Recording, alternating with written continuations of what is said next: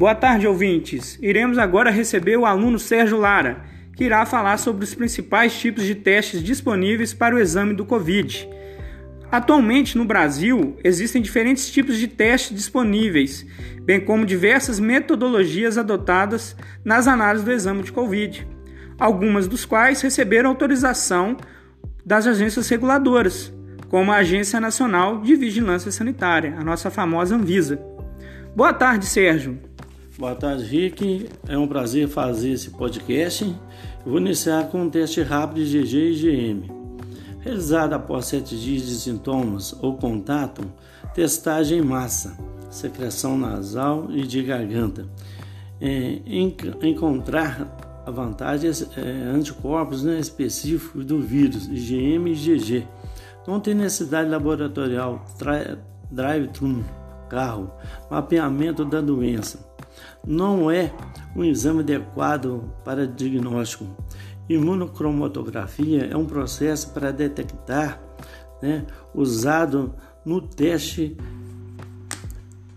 no teste rápido. Né? A, a, a desvantagem desse teste, ele pode dar né, falsos negativos em paciente que já teve a própria doença positiva.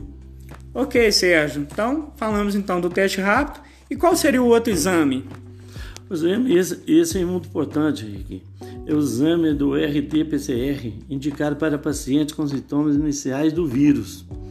Para os pacientes que começarem a apresentar sintomas iniciais, o vírus SARS-CoV-2, causador do Covid-19, é recomendado realizar o exame de Covid, RT-PCR, é, sendo representado né, para pacientes sintomáticos de fase aguda, avaliação é, do retorno do, do, trabalho dos profissionais de saúde, o exame de Covid, RT-PCR, transcrição reversa, seguindo reação da cadeia polimerase, é um método laboratorial biologia molecular que utiliza a enzima transpeptase reversa para transformar o RNA, o vírus DNA, completar DNA.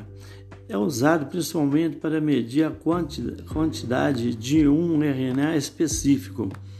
O exame é feito por um material coletado no nariz, garganta e por meio de técnicas biologi, biologi, biolo, biologia molecular, RT-PCR.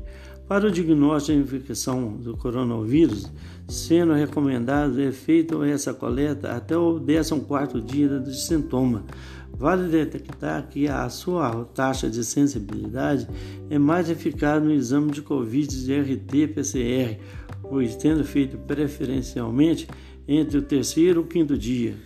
Ah, então existem as diferenças dos testes rápido e o teste PCR, né? Hum. Legal, Sérgio. E finalmente, qual outro teste que podemos solicitar para diagnosticar o Covid? É, esse teste é muito falado, muito feito sobre o sorológico, né? IgG né?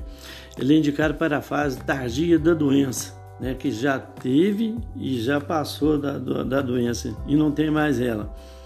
Então, para conseguir identificar casos tardia Covid-19, é recomendado realizar o exame de Covid sorológico IgG, anticorpos anti-SARS-CoV-2 IgG, sendo recomendado para avaliação tardia de tardia em paciente Covid-19 confirmada ou suspeita, avaliação da, da resposta imune dos indivíduos expostos a SARS-CoV-2, o estudo epidemiológico. O exame de, de, de Covid sorológico IgG é baseado na sorologia, com contexto, né?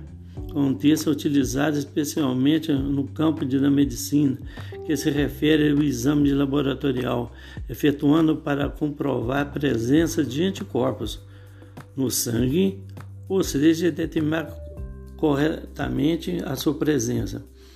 O exame também pode ser usado para identificar a presença ou, ou re, revelar a ausência de anticorpos relacionados a patógeno no sangue do paciente e na presença do próprio patógeno, vírus, bactéria ou protozoário. Para que seja possível realizar o exame COVID sorológico, IgG, é, é necessário coletar amostras de sangue, preferencialmente após 20 dias de sintomas da ou exposição, para que possa ser utilizado para a detecção qualitativa de anticorpos IgG contra a SARS-CoV-2 no soro de plasma humano. Sérgio, então aqui nós falamos para vocês brevemente sobre os principais testes envolvidos no diagnóstico do Covid, né? O teste rápido IgG-IgM, o teste RT-PCR, né? Indicado para pacientes com sintomas iniciais do vírus, e finalmente o Sérgio falou sobre os, os testes sorológicos, né? Que é aquele indicado para a fase mais tardia da doença. Ficamos por aqui então. Vamos agradecer mais uma vez o aluno Sérgio. Sérgio, muito obrigado pela sua participação. Ô Rick, eu queria agradecer você, primeiro a Deus, segundo você. Você, você me deu esse grande apoio, que jamais vou esquecer disso, sabe? Uma base, graças a Deus que eu procurei alguém que tem doutorado e fazer um podcast muito bom. Na minha opinião, foi muito bom. Espero que os professores que, que vão ouvir esse podcast gostem também. Que, graças a Deus, foi muito bom. Muito obrigado.